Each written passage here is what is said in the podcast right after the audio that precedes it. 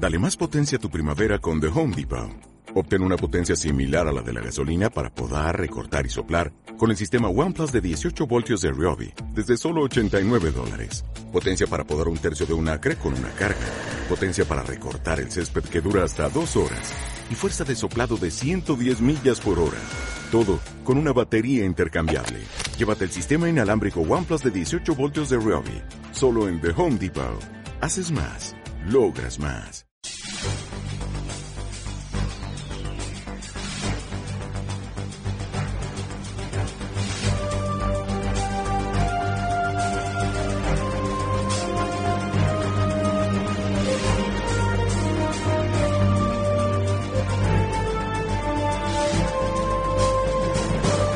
Soy Javier Sierra, director de la revista Más Allá y en esta ocasión su particular guía en este persistente enigma.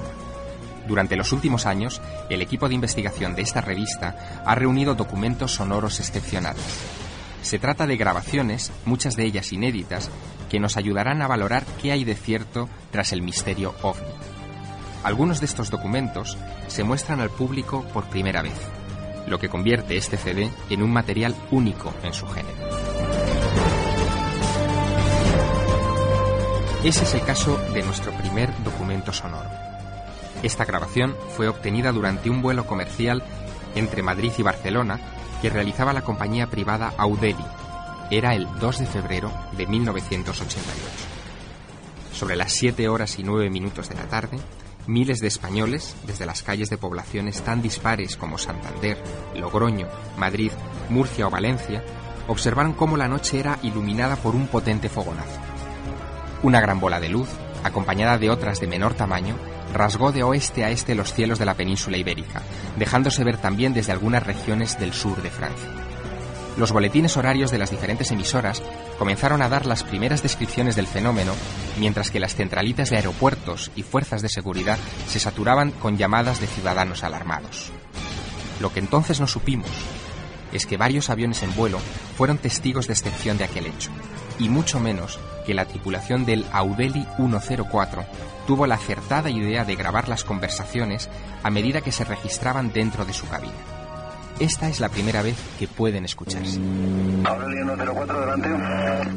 Sí, miren, nos acabamos de cruzar a nuestro nivel 110 con unas luces azules con estela blanca seguidas de cuatro más y bueno, no sé si usted tendrá algún tráfico notificado por esta zona y este nivel. En ruta opuesta a la nuestra.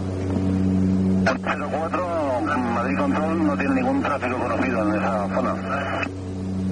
Recibido 104.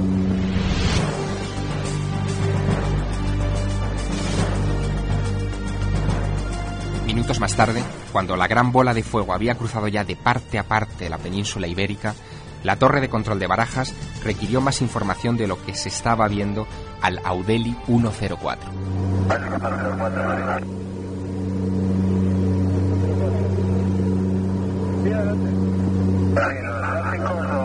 ¿Los que vio eran tráficos militares presumiblemente o son luces nada más? Son luces con estela, iba una adelante y cuatro detrás eh, juntas, digamos. Y nos han pasado en, en ruta opuesta a nosotros completamente, al mismo nivel 1, 1, 0 por la izquierda. Pero, pero muy cerca de usted, ¿no? Sí, bastante cerca. Claro, pero presumiblemente sean tráficos militares por su proximidad a la estación 4 que está en actividad. Recibido, Aurelio 104. De todas formas, nosotros eh, no tenemos ningún tráfico notificado a ese nivel ni 104. Defensor Telecido manteniendo 170. Recibido, continúa el descenso para nivel 140 y cambio de aproximación en 19.9. Adiós, buenas tardes. ¿Qué clase de objetos eran aquellas luces con estela a las que se refiere el piloto? La tripulación de este vuelo no fue la única en ver al intruso aéreo.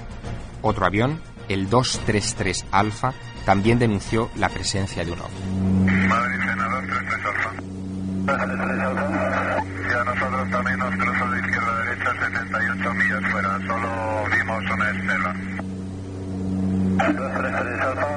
El otro tráfico que le ha notificado ha sido en la verde 7. Pues nosotros eh, 78 millas de Castejón y se movía a gran velocidad de izquierda a derecha. Y... Recibido, gracias. Aurelio 104, copió. Sí, afirmativo, copiamos. Eh, es raro que sea una tobera porque si no de frente no se vería. Se vería solamente de cola y luego el tráfico también que la vista está pasada hasta hace unos minutos. Entiendo el tráfico que lo ha visto viene detrás de nosotros. Viene por la AMBA 31, ha pasado Astro hace unos minutos. Recibido 104. ¿Y 51? Sí, nosotros despegando a la 01 por la nuestra derecha lo hemos visto, pero yo creo que estaba más o menos sobre Torrejón y era una auténtica bola de fuego para mí.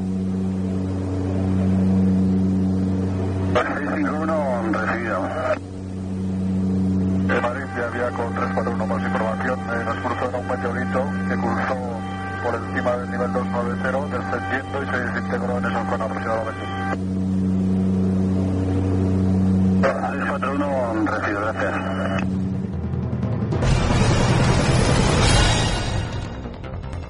¿Fue realmente un meteorito lo que cruzó España de parte a parte el 2 de febrero de 1988? Pese a que muchos dieron por cerrado el caso con esta explicación, los propios implicados, testigos civiles y militares, y por supuesto los pilotos y las torres de control de Madrid y Valencia, nunca lo tuvieron tan claro. La prensa habló de un bólido, un meteorito gigante de casi un kilómetro de diámetro en el momento de ingresar en nuestra atmósfera, que entró en ignición a 1.400 kilómetros de altura y se deshizo en el mar frente a las costas de Valencia. Sin embargo, la duda sobre la naturaleza última de aquel objeto, pese a haber transcurrido una década, continuó. 333 Sí, adelante. Y por información la Torre de Valencia notificado tenerlo a la vista. Sí, nosotros solamente vimos un gran destello, era verde y cruzó por encima de nosotros. No pudimos ver más, había una ligera capa de nubes.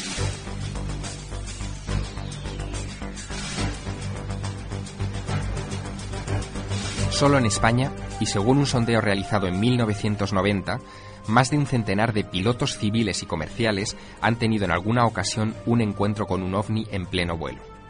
Pero hay más.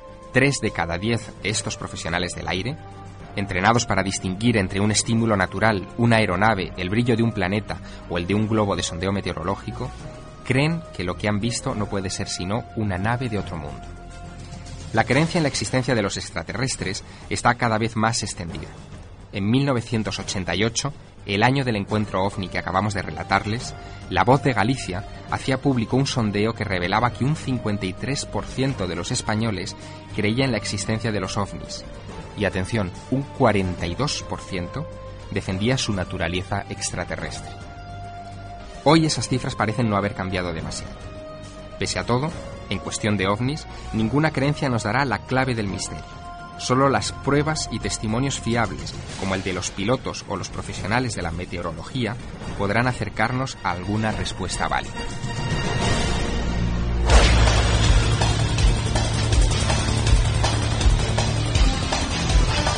Escuchemos otro documento inédito. Esta vez se trata de las conversaciones mantenidas entre cuatro aviones comerciales, uno español, uno suizo, uno italiano y otro inglés, con la torre de control de Barcelona. La grabación que obra en nuestro poder y que ahora les ofrecemos se efectuó la tarde del 9 de septiembre de 1978 y contiene tanto las conversaciones entre pilotos y torre como ciertos comentarios particulares al hilo de una serie de luces que maniobraban peligrosamente cerca de las aerovías civiles. Es un documento excepcional.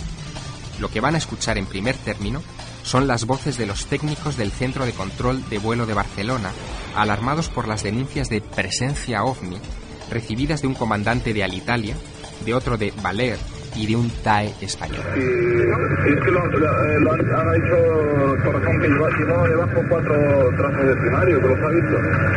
Uy, ¿sí? Pero una cantidad enorme, ¿no? Uno. No jodas. Aquí, o sea que no, ha, ha, ha, ha, asiento esto. Todo, toda esta zona, o sea, 200 millas, también en orden de 5 o 6, diferentes. No, 5 o 6 no, tiene que haber 15 o 20. Tiene 5 o 6 aviones notificando si ¿Y ahora han desaparecido ya en este momento? No, aquí no, aquí no saben, pero... Está de 219 Barcelona. No me entero. ¿Me confirma si sigue viendo esos blancos no identificados? Bueno, ahora no, porque es que hay una porción de nubes que lo hemos pedido.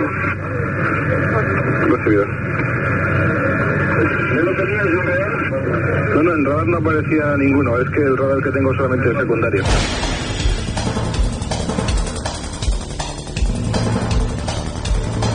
La inquietud en el centro de control de vuelo es evidente.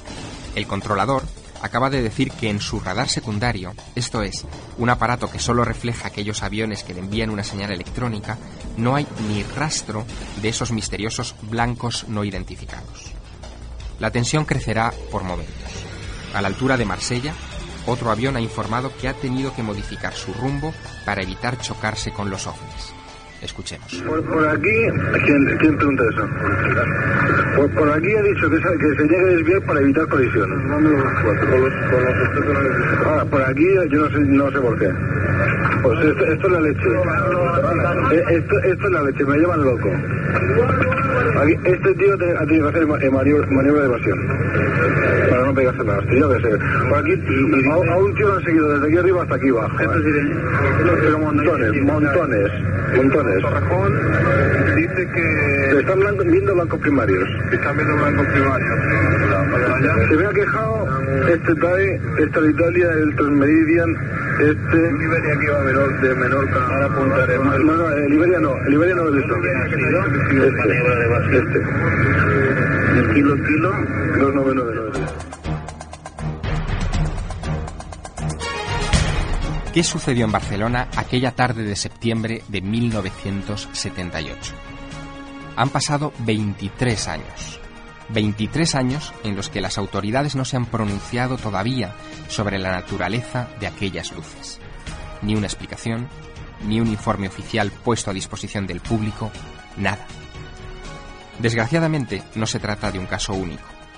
En noviembre de 1979, un año y dos meses después de este incidente, otro avión de pasajeros se vio obligado a hacer un aterrizaje de emergencia en el aeropuerto de Manises, en Valencia, tras denunciar que estaba siendo seguido muy de cerca por otro objeto no identificado.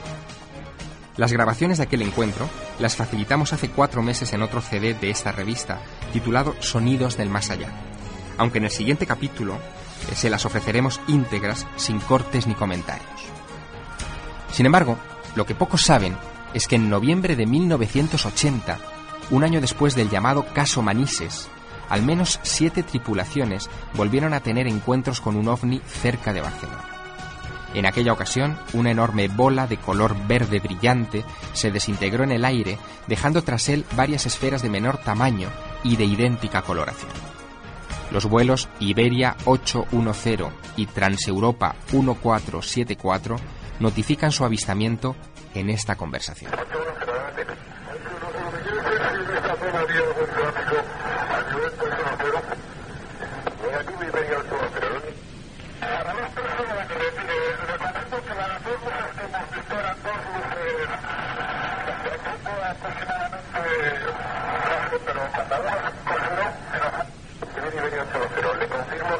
Que